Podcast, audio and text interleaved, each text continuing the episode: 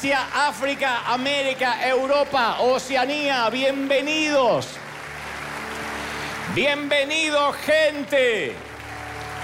Bienvenido gente, gracias por estar a todos los que nos visitan de otras partes del mundo, a todos los que vienen de otros lados, gracias y a, estos, a esta gente maravillosa que se suma, que realmente estamos muy felices porque podemos darle la, la bienvenida y podemos decirte que es un placer que puedas estar acá. ¿Están listos, sí o no? Muy bien. Desde muy joven yo tuve una, una curiosidad recurrente, una pregunta, ¿no? Una pregunta, un interés que me persiguió durante décadas, durante mucho tiempo.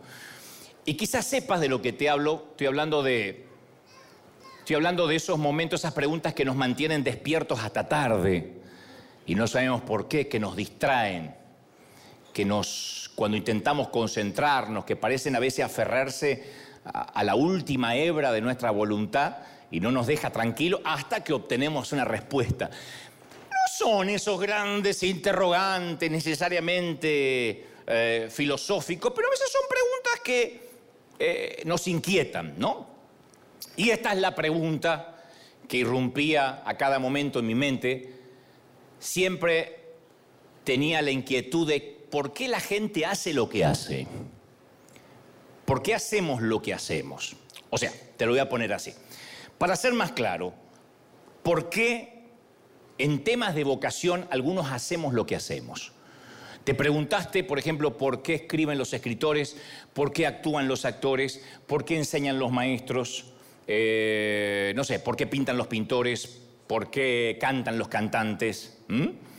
A ver, ¿qué es lo que los impulsa a la gente a dedicar la mayor parte de su día o de su vida a este tipo de ocupaciones? ¿Por qué la gente hace lo que hace? Yo creo que la respuesta merece mayor explicación que es la remuneración, porque inmediatamente nos viene a la mente, bueno, por el dinero. No necesariamente. Porque, a ver, somos muchos quienes invertimos tiempo, energía, a ciertas responsabilidades, a cierto trabajo, a tareas que a veces no nos reportan ni un centavo. De hecho, los que viven del oficio, como el invitado que te presenté recién, los que viven de un oficio comenzaron sin ninguna remuneración. Lo hicieron simplemente por, por el histrionismo, por el talento, por despuntar el vicio, porque les gustaba. Después algún día alguien les empezó a pagar o se profesionalizaron.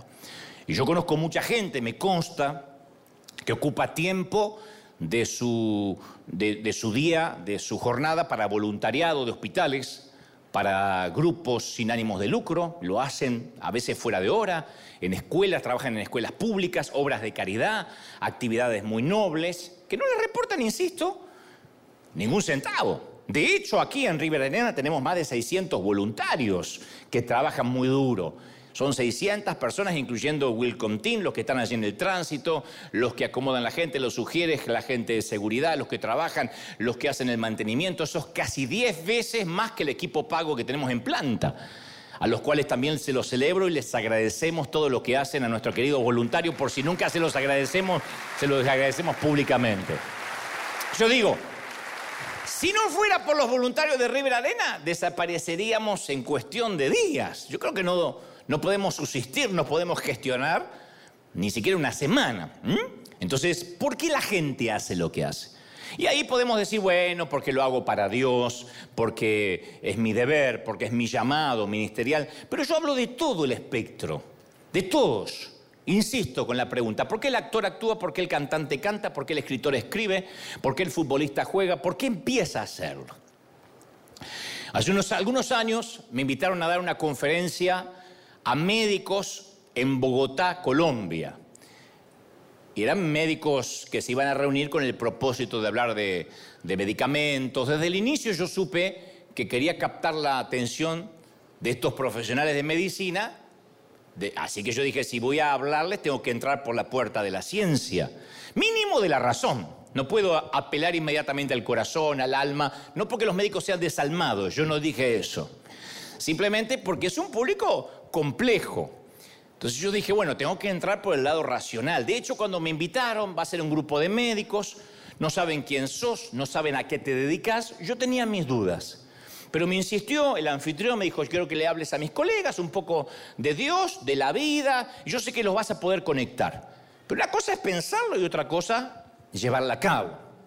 Entonces se suponía que yo iba a a Bogotá esa mañana a cerrar la jornada, luego que diferentes representantes de laboratorios iban a presentar una nueva cantidad de medicamentos, así que ni siquiera era una reunión de tinta espiritual, motivacional, iban a presentar medicamentos y yo cerraba, cuando ya los tipos habían desayunado y se querían ir.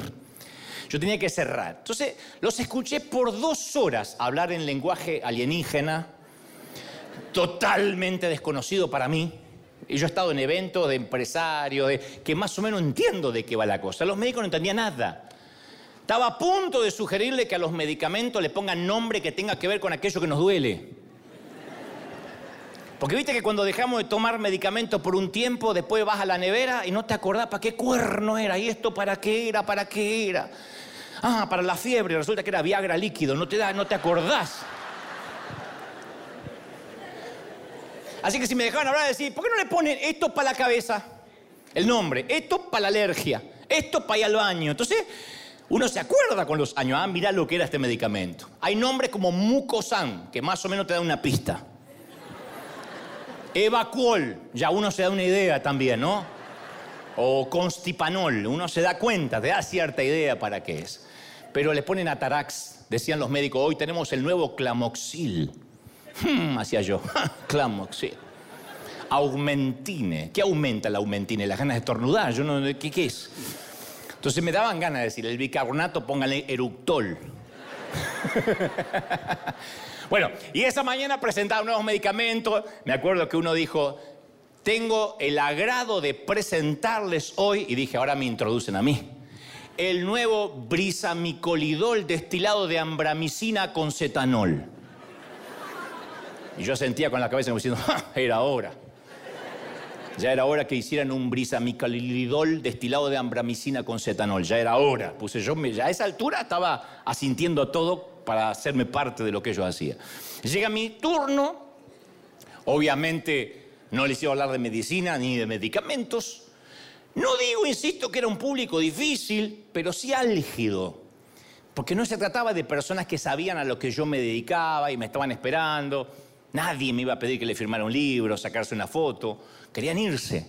Entonces yo tenía unos segundos para captar la atención de ellos, de los galenos ahí reunidos. Así que miré al anfitrión que me decía, yo veía que querían como levantarse, me decía, no, no, no, tranquilo, no se van a ir hasta que no hables. Así que necesitaba racionalizar primero, para luego, en el mejor de los casos, poder darles un mensaje que permee el alma, pero tenía que entrar por la cabeza. De manera que se me ocurrió que ellos podrían ayudarme a resolver el dilema que me venía tosigando por años. Y les dije, señores, yo sé que se quieren ir, eh, no les quiero ocupar mucho tiempo, pero les voy a preguntar algo sin preámbulos. Por curiosidad, ¿cómo fue que terminaron en el campo de la medicina? ¿Por qué esto? Y en ese momento, al principio, ese, ese público que parecía hostil, un público casi hostil, me comenzó a escuchar lentamente, no todos, pero algunos. La mayoría seguía con su celular. Entonces le digo, todos parecen inteligentes, pero se me ocurre que una docena de profesiones mucho más menos exigentes podrían haber sido parte de sus vidas. Podrían haber elegido cualquier otra profesión. Así que les pregunto, ¿por qué esto? Y de verdad, es mi curiosidad como paciente, si se quiere. Porque antes de continuar, permítanme decir que yo no me dedico a lo que se dedican ustedes. Y que me maravilla esa capacidad que ustedes poseen de pasar tantas horas por semana para sanar, para aliviar a gente que no conocen, para vendar heridas ajenas.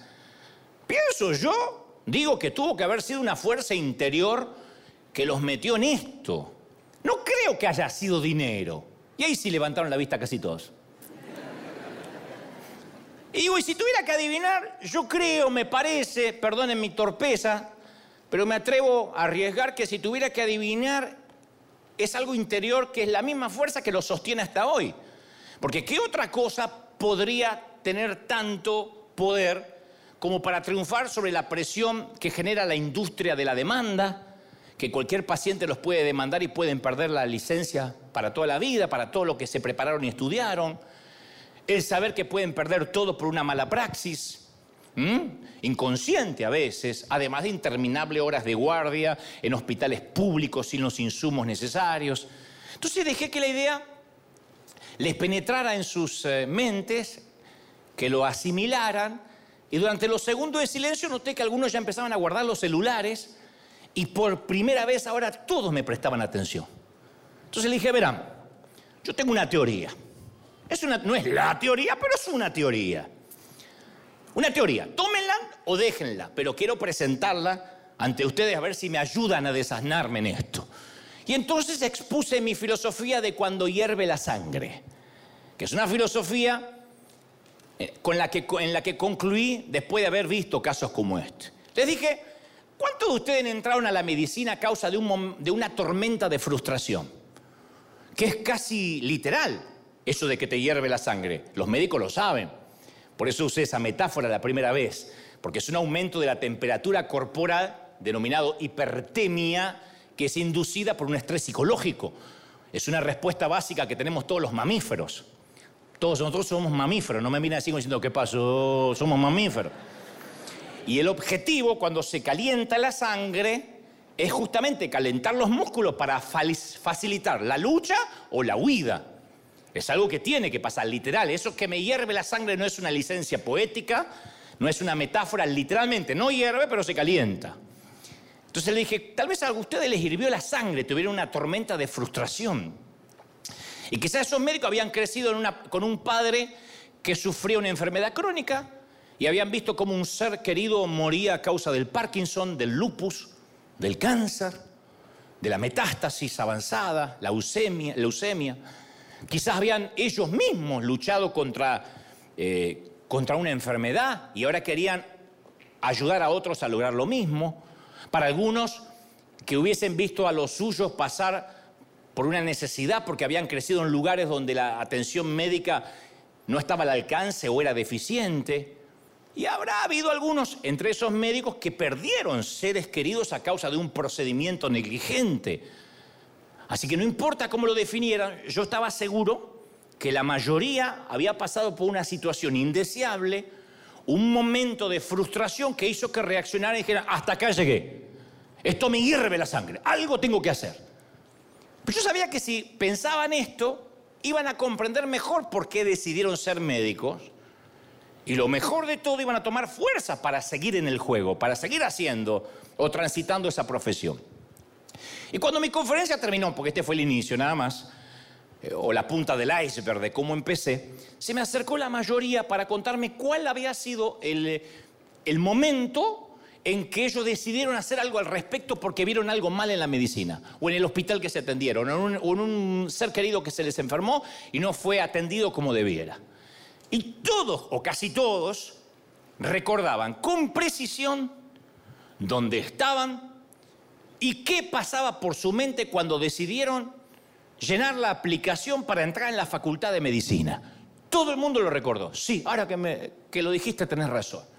Y a mí me pareció fascinante saber que estos tipos, la mayoría, bueno, había mujeres también, pero sabía que esta gente, independientemente del género, se levantaban por las mañanas y se dirigían al hospital para salvar vidas, para luchar contra una enfermedad, para vendar heridas ajenas, para aguantarse a veces los insultos de los familiares, el menosprecio, la subestimación de otros médicos.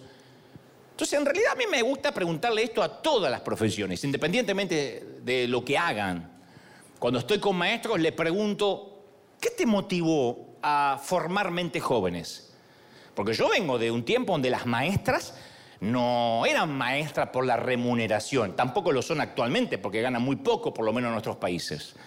Pero lo hacían con unas ganas. La maestra que yo tenía decía, ¿cómo les va? ¿Cómo les fue las vacaciones? Si después de eso escribías vacaciones con B larga, tenías un diplomado para bruto porque te lo remarcaba. ¿Qué pasó? Así, tenían, eran, tenían, era una gramática con patas, porque, y te lo aprendías. Porque ellos lo hacían con gusto, con placer, ¿no? Con denuedo. Si hablo con bomberos o policías, lo mismo. Les pregunto o indago por qué dedican sus vidas al servicio público, que implica riesgos tan grandes. Hablo con abogados y les pregunto, ¿qué te hace defender los derechos de personas que a veces ni siquiera te pueden pagar? ¿Qué hace que los quieras defender? Y le pregunto a los artistas que dedican su pasión a la pintura, al baile, al canto, y la pregunta que suelo hacerle es, ¿cuándo dejaste de hacer esto motivado por el hambre? Esa era la pregunta que yo hacía siempre en CNN, a, cualquier invitado. Podía ser Diango o podía ser uno, un actor que recién empezaba. ¿Cuándo dejaste de hacer esto por hambre? O sea, para pagar la renta, para parar la olla. Y me decían, bueno, me acuerdo que ya a los 22 dejé de hacerlo por hambre. Entonces la siguiente pregunta era, ¿y por qué lo seguiste haciendo? Si ya tenías la casa que querías, ¿por qué seguiste haciendo giras? ¿Por qué seguiste escribiendo libros? Entonces, en lo, en lo ah, vocacional, sea que se trate de un gerente, de un comerciante, de un escritor, de un productor, de un ingeniero de sistema, un camionero, un asistente administrativo, un empleado de almacén, el propietario de un negocio, siempre pregunto lo mismo, ¿qué fue lo que te hizo hervir la sangre y qué te desquició? ¿Qué fue lo que dijo, tengo que hacer algo? A veces nos atienden mal en un negocio y decimos, el día que yo tengo un negocio, lo primero que voy a hacer es estar en las antípodas de cómo este me atendió. Otros no, se llenan de amargura. Pero la mayoría de los que nos metemos en algo es porque vimos algo que se salió de sus causas y lo queremos arreglar. Yo estaba leyendo el libro de Éxodo cuando llegué a un episodio que me llamó la atención de un modo diferente, porque he leído la Biblia desde chiquito, pero nunca me había prestado atención que de pronto Moisés, que fue uno de los más grandes líderes que jamás haya existido, me llamó la atención que logré ver por primera vez la la motivación subyacente que actuó como combustible para el logro primario de Moisés, que fue liberar al pueblo de Egipto. Ser líder, liberarlo de la esclavitud. Y entonces Éxodo 2.11 dice, un día Moisés ya era mayor de edad y fue a ver a sus hermanos de sangre y pudo observar sus penurias. Observó sus penurias. Para los que no saben la historia, Moisés había crecido como un príncipe en Egipto. Fue criado por la hija del faraón, estaba acostumbrado a la nobleza, a la riqueza, a la libertad, o sea, disfrutaba de eso como algo natural, normal. No obstante, a pesar de su entorno de abundancia, él siempre sabía que no era egipcio en realidad, que eso lo tenía de regalado. Era hebreo de nacimiento, un judío que vivía, vivía como egipcio, pero no lo era. Así que cuando el texto habla de que vio a sus hermanos, estaba refiriéndose a sus compatriotas de sangre hebrea, que fueron esclavos durante más de 400 años. Entonces, en esencia, el faraón tenía sus terratenientes que levantaban una economía floreciente en el país a base de los esclavos judíos, en las espaldas de los esclavos judíos. Ahí no había ética de trabajo, no había union, no había sindicato, Tenían que construir ladrillos todo el tiempo para los proyectos majestuosos y ampulosos del faraón. Y en ese contexto lo encontramos a Moisés, que va caminando el tipo, y de pronto ve, además de la opresión repulsiva, que eran objeto lo suyo, ve y se torna peor cuando ve a un eh, egipcio maltratando a un hermano suyo del pueblo judío. Maltratándole, pegándole, dándole latigazos. Entonces, Moisés dice, ya es mala la situación, son esclavos, los tipos, no tienen dignidad, le arrancaron todo. ¿De verdad hace falta el abuso físico, che? ¿De verdad? Y se pone loco, se le vuela la paloma y le bajan los, los buitres. se le quedó el moño virado, dirán los cubanos. Se le alegró el moño. Y Moisés no tolera semejante nivel de injusticia. No lo tolera. Y de repente algo dentro de él se rompe. No lo aguanta más se tira sobre el egipcio, se genera una escaramuza y termina matando al egipcio. Y él horrorizado, que no puede creer que era capaz de semejante tamaña violencia, violencia, lo esconde en la arena y escapa. Entonces era obvio que Moisés había sufrido una implosión. Le hirvió la sangre. El abuso, la opresión, la explotación de sus compatriotas por el poder egipcio le había hecho perder la cordura. Entonces el tipo estaba ante una situación límite, estaba al borde de su fuerza emocional. Y dijo, estoy harto de esto, estoy desquiciado, me encoleriza. Y más adelante, en el libro de Éxodo, en el mismo libro, Moisés tiene una plática con Dios frente a un arbusto que no deja de arder y Dios le dice algo así como, Moisés, yo entiendo la ira que sientes. Yo entiendo, la, vi la misma miseria que viste en Egipto. Oí el clamor de los hebreos, sentí la angustia. Entonces vos lo que vos viste, lo que sentiste cuando el egipcio maltrataba al hebreo, yo también lo vi lo sentí. Y quiero que sepas que odio el dolor y odio el sufrimiento y la opresión tanto o más de lo que la odias vos, de lo que la odias tú. Y justamente estoy buscando un tipo como tú, que le hierva la sangre como a mí, porque le quiero dar cauce a esa tormenta huracanada que está dentro tuyo, la quiero canalizar en algo positivo. Vamos a usarla. Esa es tu emoción primitiva. Y yo creo que alguien con esa capacidad de acción te hace un activista, te hace una persona que no puede permanecer impávido ante la injusticia. No puedes permanecer impávido ante la crueldad. Entonces voy a tomar esa frustración dentro tuyo y la voy a transformar en capacidad de liderazgo. Vas a liderar a mi pueblo. No me pidas más perdón porque te hirvió la sangre. Voy a usar que te hirvió la sangre. Alguno con el carácter podrido dice, ay, qué bueno. No, pero déjeme avanzar. Le hirvió la sangre por un motivo noble. Yo le he preguntado a las personas que conozco, a varias personas, Insisto, ¿por qué se involucraron con cosas que les lleva tiempo, energía y dinero?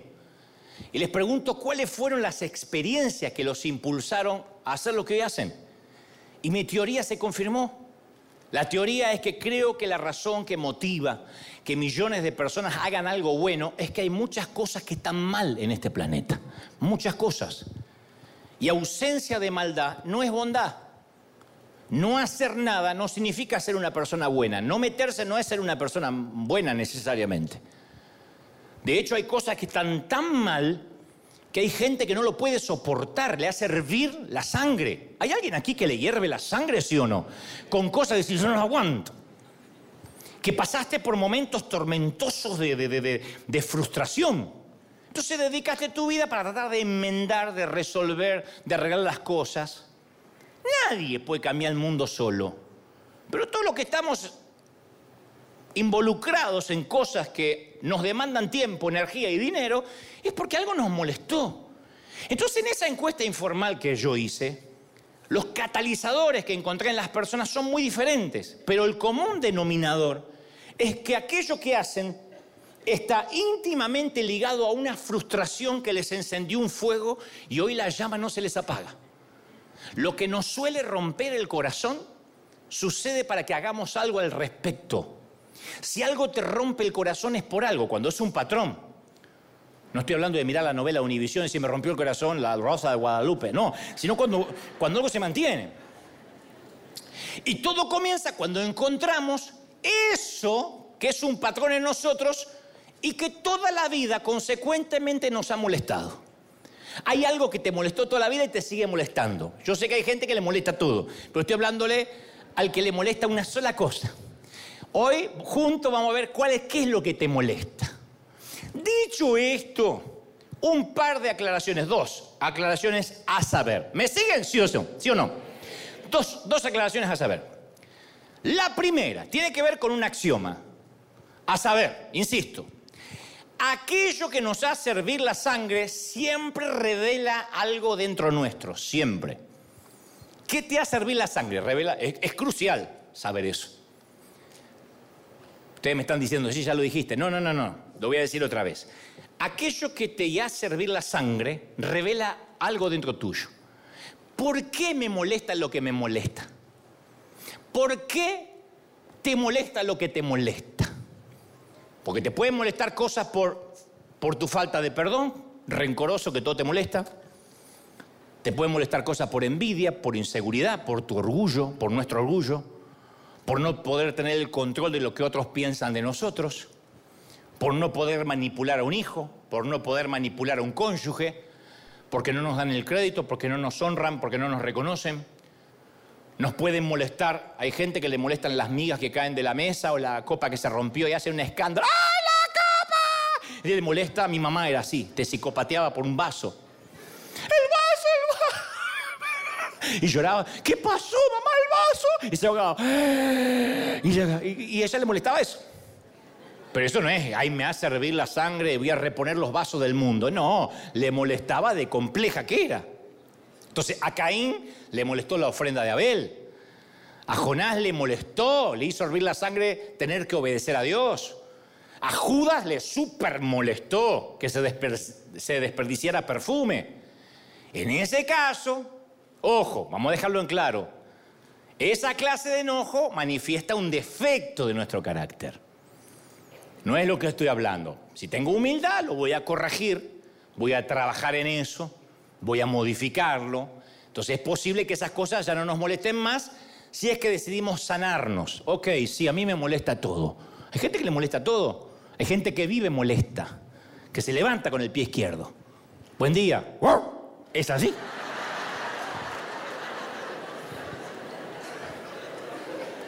Y voy a ¿por qué ladra? Porque es así, porque le molesta todo, porque está cruzado, porque la vida le debe algo. Entonces, se rió, ¿viste? Ahí la señora ladra. Entonces, hay un enojo que saca luz nuestra carne, lo peor de nosotros. Y hay otro enojo que se alinea con el corazón de Dios. No obstante, a ver, no obstante, si mi enojo, tu enojo, es contra la injusticia, te enojan las mentiras, la corrupción, ves los gobiernos de nuestros países y pero puede ser uno peor que el otro. Este dice que los problemas son porque lo heredó del gobierno anterior y el gobierno anterior lo heredó de los. Y dice, ¿quién se va a hacer cargo? Y te hierve la sangre, eso es una cosa. Si te hierve la sangre la falta de respeto, el abuso, la mediocridad, el maltrato. Entonces está bien que te hierva la sangre, está bien. A mí me gustaría que le digas al que está a la derecha, a la izquierda, está bien que te hierva la sangre, está bien, decíselo para que, que se convenza, está bien que te hierva la sangre. Si te dice, wow, wow, el de al lado no entendió, está bien.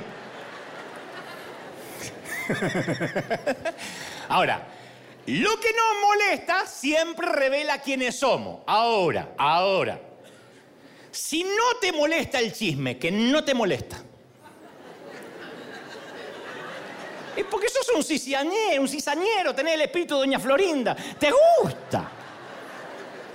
¿Te cuento algo? Mm, bueno. Pero para estar ahora, muere acá, muere acá. Si no te molesta el chisme, es porque sos chismoso. Si no te molesta la mentira, es que sos un embustero. Si no te molesta el maltrato, es que estás escondiendo un abusador. A mí no me preocupa tanto el maltratador, sino aquel que no le molesta el maltrato, que se le hace común. Si no te molesta la impuntualidad, es porque soy de los que dicen, ahorita voy, y aparece media hora después. Yokoi Kenji, este querido motivador japonés, japonés colombiano, él cuenta que cuando la primera vez que tuvo trato con los hispanos se sorprendió de nuestro manejo del tiempo. Porque dice, para un japonés, te espero a las 10, es a las 10. Y si yo esta vez estaba en una esquina a las 10, 10 y 5, 10 y 10, dije, tuve un accidente.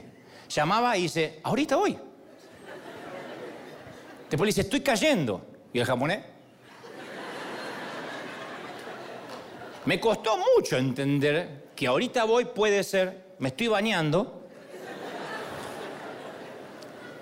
termina este capítulo de Netflix, me cambio y voy, que las 10 puede ser 10, 10 y cuarto, 10 y media, 11, y llegamos sin pedir perdón. Dice que cuando él esperó a las 10, llegó 11 y cuarto el que lo había citado, y no le dijo, perdón, perdón, dijo, ¿qué tal?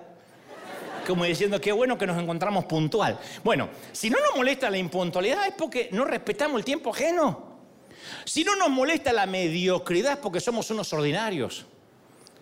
Si no, si no te molesta el desorden y la suciedad, ¿Es porque eres un? Yo no lo dije, lo dijeron ustedes. Si puedes caminar así entre los calzones y a ver.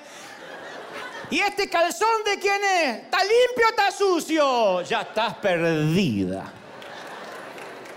Si no te molesta el desorden, no pasa tu hervidera de sangre por ahí. Te gusta el desorden. Si no te molesta tu suegra, es porque está muerta.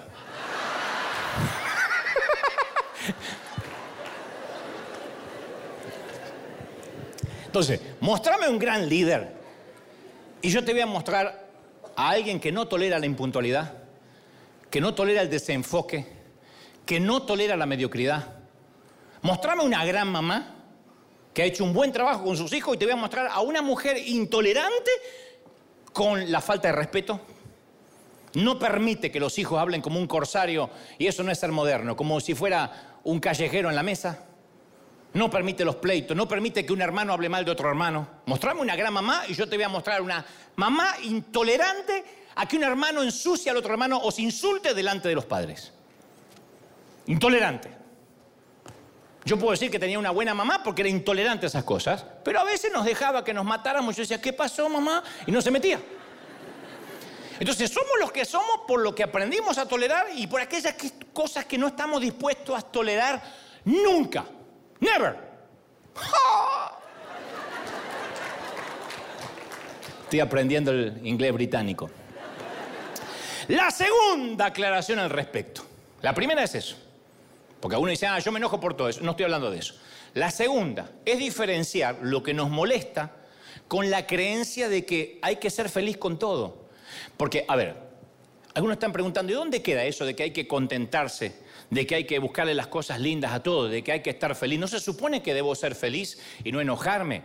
En especial en los círculos religiosos. Siempre se nos está diciendo, no pierdas la alegría, no pierdas el gozo. Entonces, ahora, el problema con el contentamiento es que cuando tengo el contentamiento, lo cual está bien, pero vivo ajeno al mundo que me rodea, es fatal. Porque si no tomamos conciencia de esto, gente querida, vamos a terminar satisfechos, cómodos, olvidando que hay necesidad alrededor. Ah, yo soy feliz. Levanto los vidrios polarizados del auto, anteojo oscuro y vivo en mi mundo, en la constelación de Andrómeda. Entonces la tendencia que casi todo lo que vemos que nos produce incomodidad, desagrado, frustración, la tendencia es quitárnoslo de encima. Es como esa gente que mira a un indigente en la luz del semáforo y dice, ay, qué miseria, qué miseria, me hace tan mal, mejor no miro. No mires, nenes, no mires, nenes, no mires la pobreza porque es tan mal. Entonces apenas se incomoda o, la incomodidad se asoma, el acto reflejo buscarle un remedio, no mirar. Indiferencia, insensibilidad, y no quiero mirar, no quiero mirar, me hace tan mal. Entonces miramos para otro lado asqueados de una realidad que nos rodea y esa es la peor patología de un grupo humano. Ni hablar de una iglesia, la peor patología. ¿De qué nos sirve hablar de amor y compasión y dar vuelta a la cabeza cuando vemos a alguien que está pobre, indigente o tiene un problema físico? Es como mirar la noticia de la guerra y decir, no, no, a mí me hace tan mal mirar la guerra, no, no, mejor miro Netflix y me olvido de todo. Y a veces es al revés es pedirle a Dios un rumbo claro sobre qué acción tenemos que tomar, a ver si podemos aportar algo para cambiar eso. No vamos a quitar los pobres del mundo. Jesús dijo, los tendréis siempre con ustedes. Pero eso no significa que los ignoremos. Si algo te estruja el alma, si te estruja la miseria, la pobreza, en serio te digo, la solución es acercarse a la pobreza. No es que me hace mal, por eso, porque si te hace mal hay que acercarse. No es que te hace mal, te hierve la sangre para que te alejes. Hay que acercarse. Hay que reacomodar los patitos. De manera que uno pueda ver las condiciones horribles que tienen que vivir algunas personas. Ahí es cuando uno descubre la verdadera alegría de vivir. Porque a veces lo sagrado se vuelve común. A veces lo que tenemos como lujos lo tomamos, lo damos por sentado. Alguien lo paga. El agua corriente está. Abrimos el grifo y sale el agua. Y no todos tienen agua para bañarse o agua para tomar. Y si podemos hacer que lo vean nuestros hijos, mejor todavía. Especialmente los hijos dicen, ay, pa, no tengo el iPhone 13 Pro. Y estoy mal, Dios no me ama. Ponelo frente a la pobreza. Acomodale los patitos. Cuando se frustran porque no hay wifi. Entonces, abrazar esa frustración, especialmente para los que estamos atrapados en el círculo religioso, abrazar la pobreza para que, a ver, tengo que hacer algo, algo. No puedo cambiar el mundo, no estoy sentado en, el, el sillón del Salón Oval, pero no podemos vivir en una nube de flatulencia religiosa, por decirlo de un modo fino. ¿Se entendió la metáfora? Yo te voy a confesar algo. Lo último que yo quería hacer en la vida es ser pastor, algo parecido a un pastor, o estar frente a una iglesia. No se sientan menospreciados, pero eh, estoy hablando de lo que no quería hacer. Mi idea era dedicarme al dibujo, a actuar, a producir programas de televisión. Yo siempre me gustó lo histriónico. Y dije, ese va a ser mi, mi destino, ¿no? Y no quería nunca, jamás, estar en esta posición. Maravillosa, por cierto, pero no la quería. Porque desde muy chico yo tenía integrada la ética de trabajo de mi papá, del trabajo duro. Mi papá era carpintero y se levantaba todos los días a las 5 de la mañana. Mi papá tenía una rutina, levantarse, ponerse el peine acá, porque él se peinaba todo el tiempo, porque antes muerto que sencillo, se peinaba. Se hacía unos mates, que es una infusión argentina como una suerte de té, y se iba al baño. Perdonen el detalle, pero es muy importante para él. Era la única hora que iba al baño a hacer número dos. Entonces yo lo sentía y después no iba más en todo el día. Mi papá era un camello, iba a la mañana y al otro día a la mañana. Pero ahí estaba, era su momento y, y salía. Nunca llegó tarde al trabajo. Jamás lo vi enfermo. Yo me decía, hay que parar la olla, hay que trabajar. Esa ética de trabajo se me metió. Pero tenía un problema casi lindando con el trauma.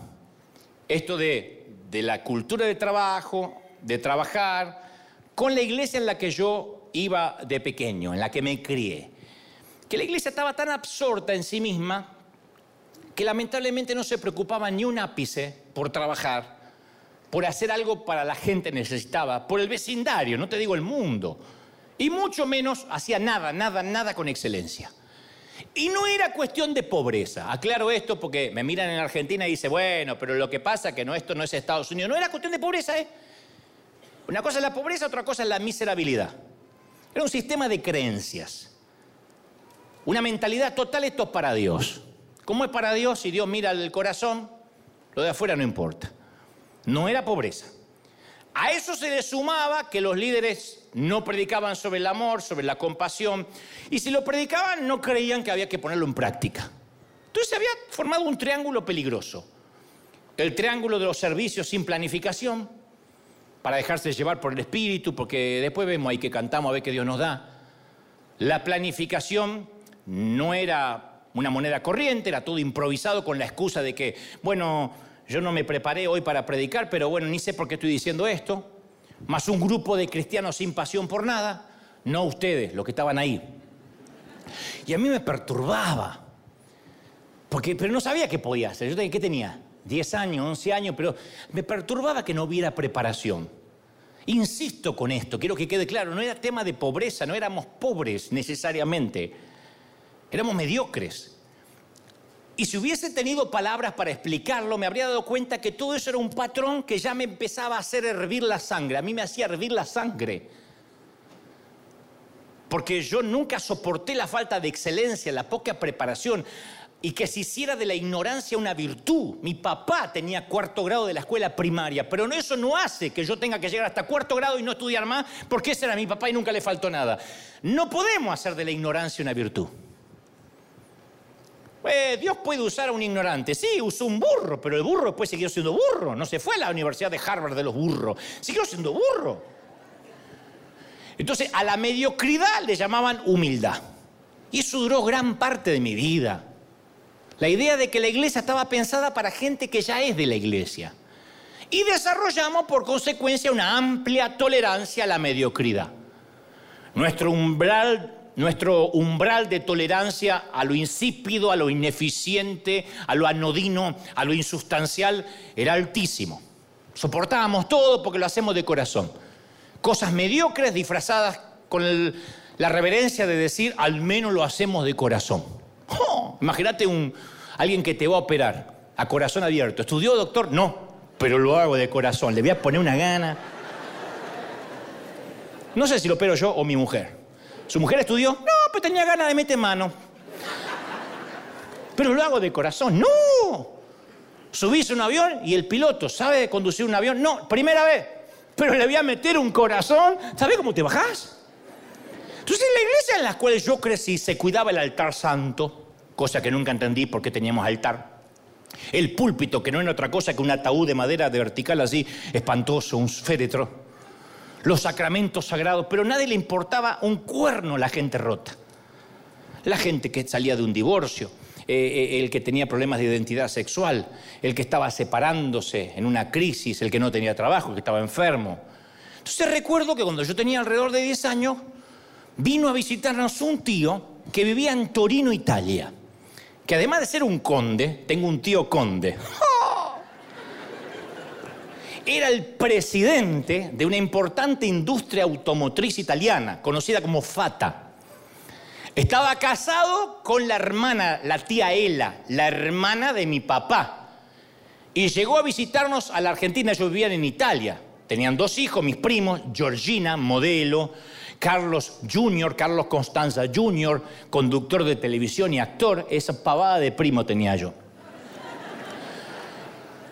Y mi tío, primera vez que yo lo veía en la vida, porque lo conocía por foto, era el tipo con más cultura del que jamás haya conocido. Es más, cuando lo escuché hablar fue que me decidí que algún día iba a escribir libros. Porque su escultura para hablar, eh, o sea, su, su manera de hablar, él esculpía las palabras. Tenía una estructura en su oralidad que se asemejaba a la expresión escrita. Hablaba como quien lee un libro. Buenas tardes, Dante, qué gusto conocerte, pequeño. ¿Me dispensas de tu tiempo? ¿Eh? Mi mamá me decía, cállate que te piojoso. Y ahora me vean, me trataban como un conde. El tío tenía precisión y rigor en el uso de las normas fonéticas, sintácticas, gramaticales. Era un poeta, un poeta. Una riqueza léxica. ¿Viste esa gente que tiene una riqueza léxica que emplea el término preciso en cada situación comunicativa?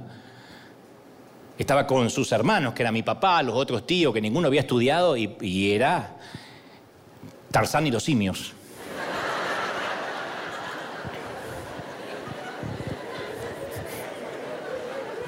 Y tenía un... Menos mal que mis tíos se murieron casi todos, porque si no, no me quedan parientes en la Argentina ya. Y tenía un hermoso bagaje cultural. Usaba muchos eh, em, cultismos, o sea, palabras procedentes del griego, del latín, todo el tiempo, pero no porque se estaba haciendo. Era así. Conocía de vinos. Agarraba una copa de vino y decía, mmm, este vino tiene pierna. Mi papá, que tomaba el, vino en cartón, ese vino que lo olía ya estaba borracho. Este vino tiene pierna y algo de madera. Mi papá miraba si se le cayó algo adentro de la serrín. Sabía de cine, de geografía, de literatura universal. Citaba a Hemingway, Maquiavelo, Orwell, Miguel de Cervantes, Dante Alighieri y Shakespeare.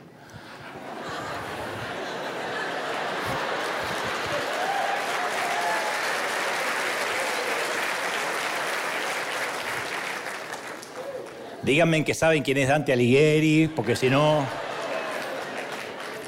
Y cuando quería distenderse, leía lo que él llamaba libros de playa, de verdad. Me traje unos libros livianitos, ya porque no, no iba a traer literatura universal en el avión. Entonces leo, ¿qué, qué lees, tío? Eh, no sé, algo, Vargas Llosa, Gabriel García Márquez, Neruda, Saramago, algo de Borges, algo así. ¿Por qué? Porque para leer, para libros de playa y se definía como católico apostólico romántico, porque algún día había ido a la iglesia católica. No se acordaban. Y luego de pasar un par de semanas por Buenos Aires y de asistir a una ópera, había ido a ver Aida al Teatro Colón. Le dijo a mi padre, estoy considerando visitar la iglesia de ustedes.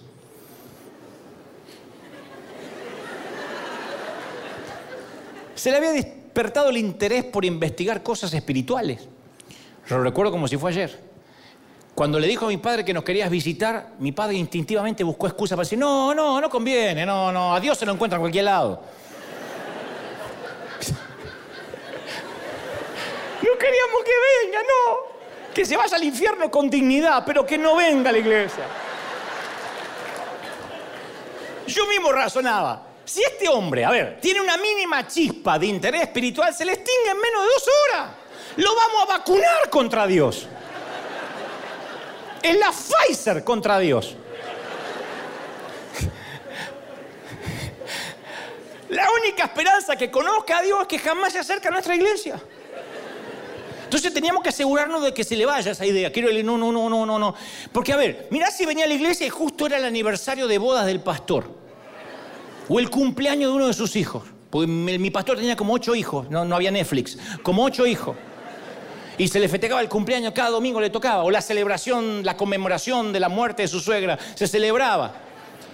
Y si ese día venía el nuevo convertido, no era un servicio normal.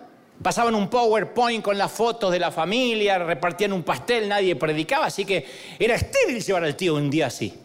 Luego había que averiguar si el pastor no estaba de viaje, lo cual no era lo peor. Lo peor es que cuando el pastor se iba de viaje dejaba a un muchacho para que se vaya fogueando. ¿Usted quería predicar? Sí, predique. Nunca pensaban en quién estaba por primera vez. Decían, acá no somos un ministerio unipersonal y damos oportunidad a todos. Pero si ese día invitabas a alguien que tenía dos dedos de frente y tenías un neófito predicando acá, maltratando a la gente, te querías suicidar junto con el invitado, no venías más. Teníamos que averiguar que ese día no cantaran los desafinados de siempre. Lo que decían, no escuchen mi voz, escuchen la letra. Desgraciado, repartir la fotocopia con la letra y ahorrarnos el ladrido.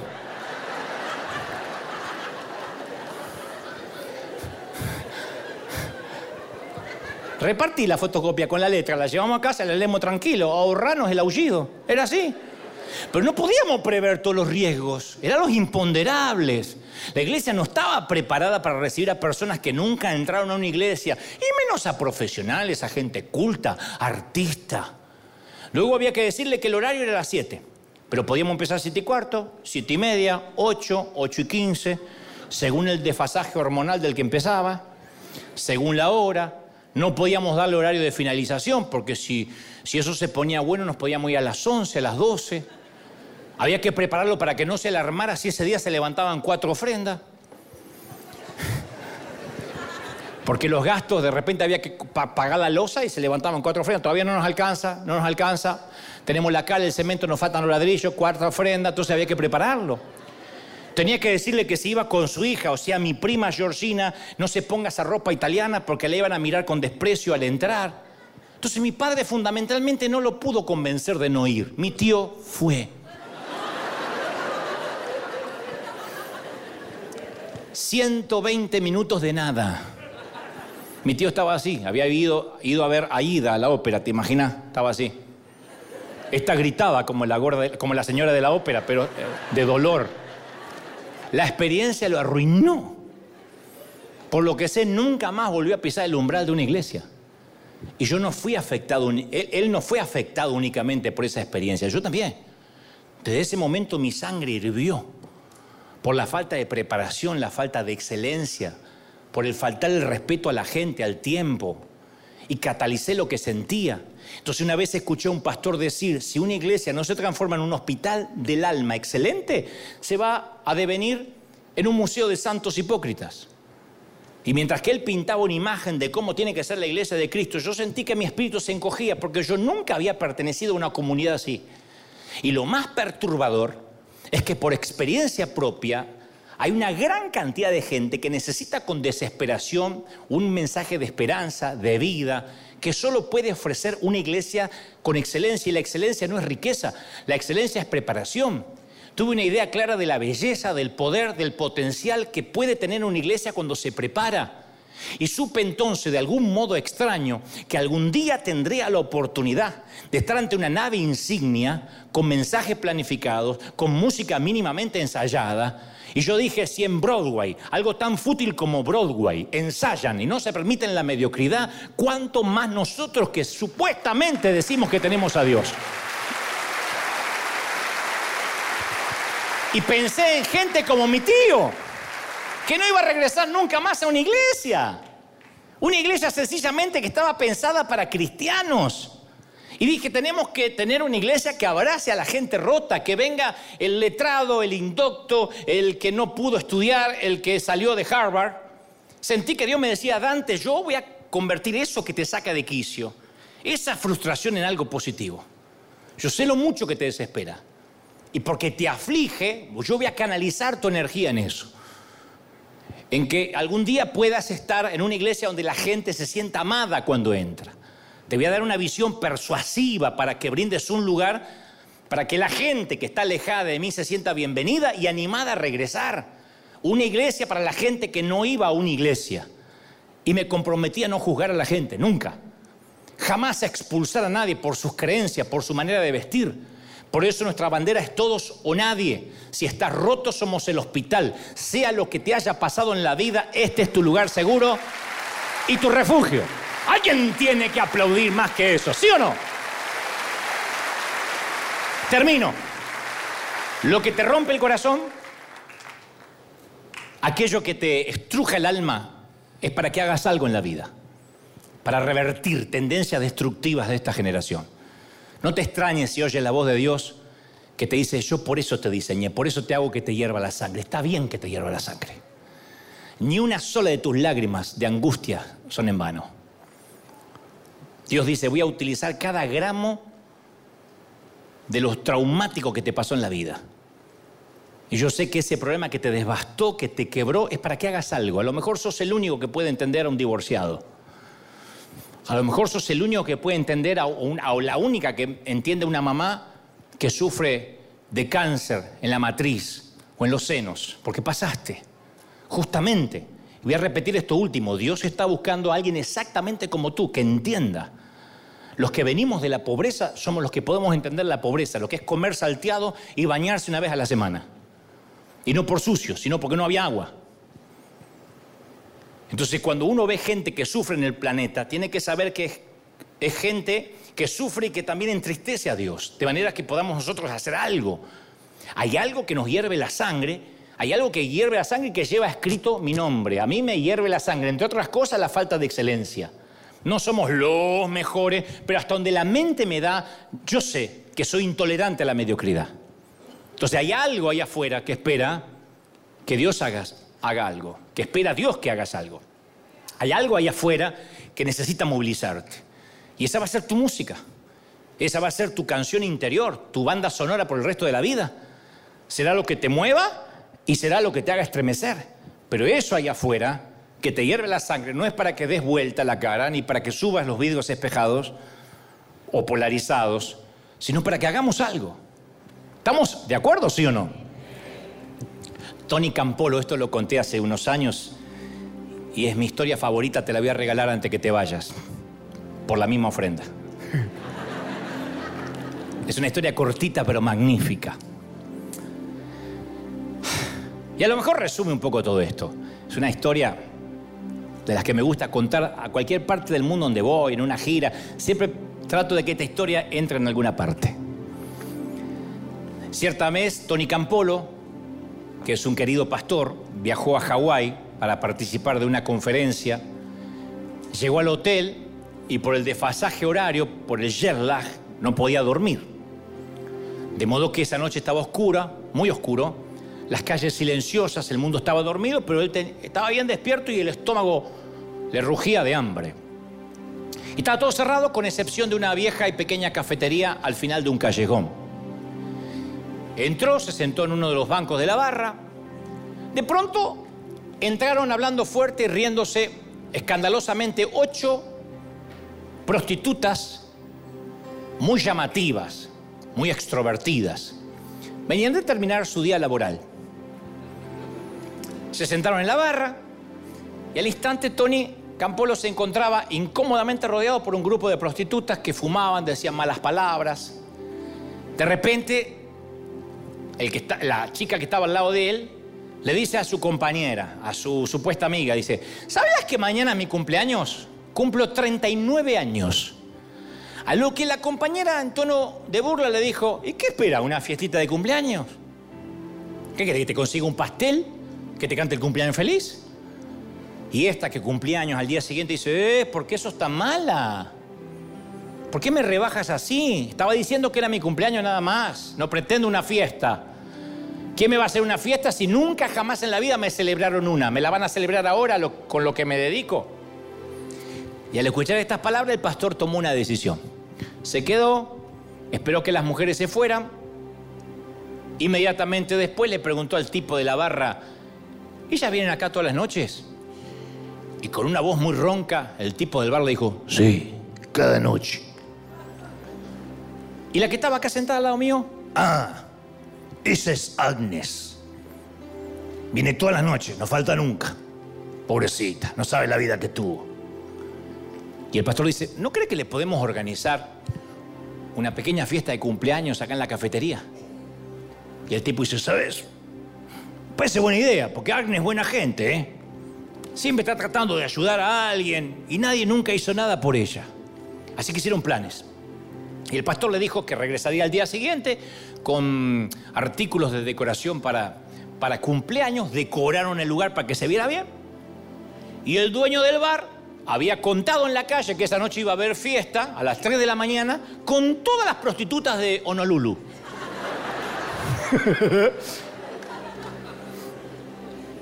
Ese día había prostitutas de pared a pared.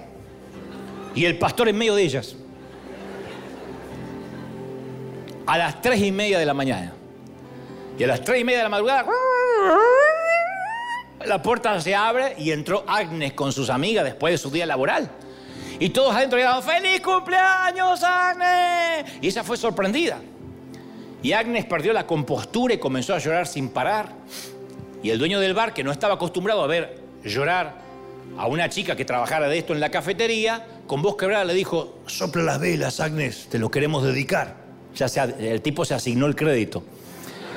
Y el pastor se paró arriba de una silla y dijo, ¿les parece si oramos todos juntos y pedimos una bendición para Agnes? Y en esa cafetería vieja, herrumbrada y sucia, la mitad de las prostitutas de Honolulu lo escucharon orar a las tres y media de la madrugada por Agnes, por su salud, por su salvación. Le pidió a Dios que cambiara su vida.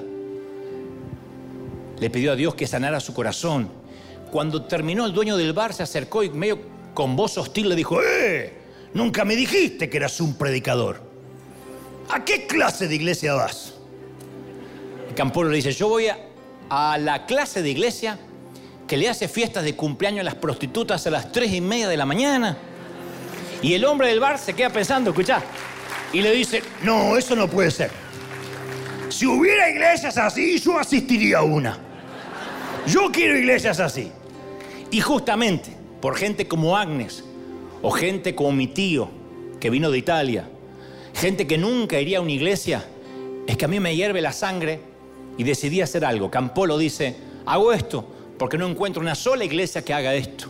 Entonces, en algún punto del camino, aquello que un día nos hace enojar, nos va a motivar a hacer algo al respecto y decir, yo nací para esto. Y cuando lo digas, quizás Dios mire por el hombre de un ángel y diga, hey, ahí tenemos otro Moisés. Vamos a celebrar, señores. Vamos a celebrar aquello que nos hace hervir la sangre. Vamos a darle un aplauso grandísimo al Señor de señores, al Rey de Reyes. Dale un aplauso grande, grande, grande. Por eso que nos hace hervir la sangre, por eso maravilloso que nos conmueve, que nos, que nos estremece. Alguien tiene que aplaudir más que eso. ¡Arriba, gente!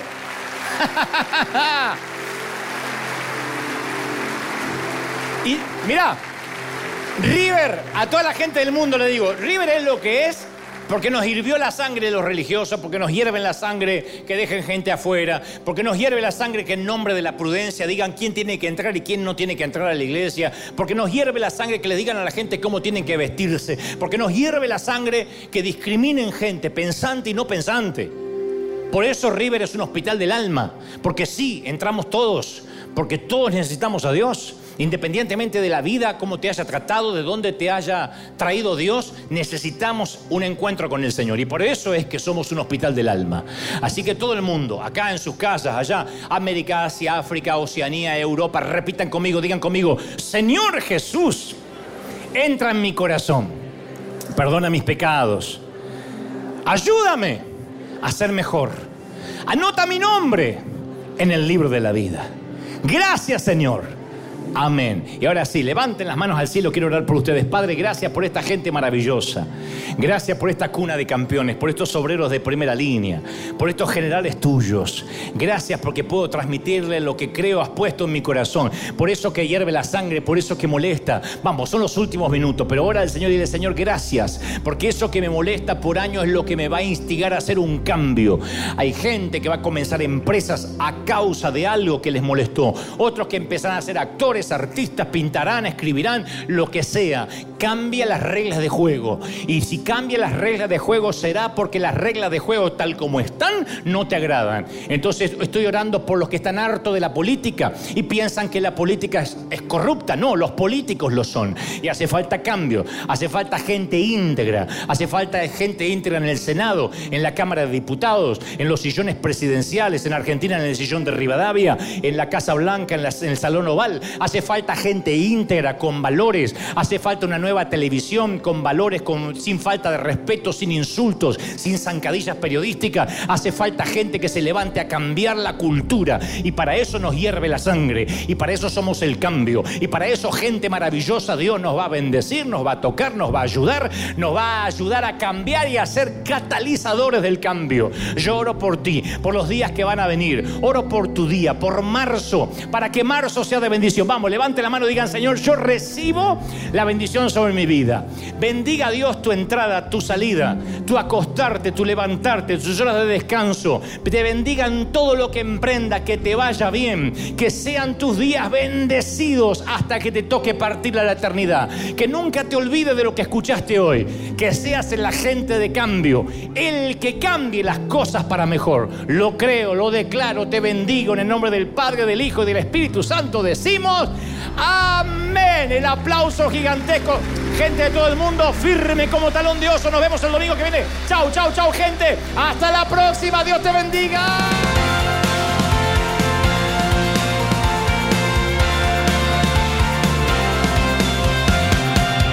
Apareciste una noche de soledad, abandonado y perdido te reconocí. Tu voz diciéndome no temas, yo estoy aquí.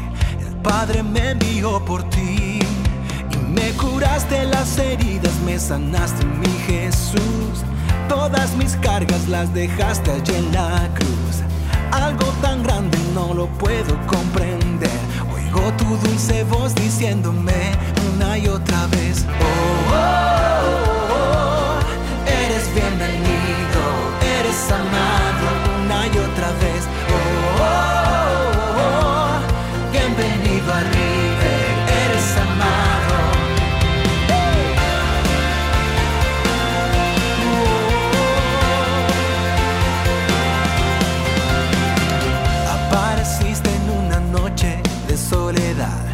abandonado y perdido te reconocí. Tu voz diciéndome no temas, estoy aquí. El Padre me envió por ti me curaste las heridas, me sanaste mi Jesús. Todas mis cargas las dejaste allí en la cruz.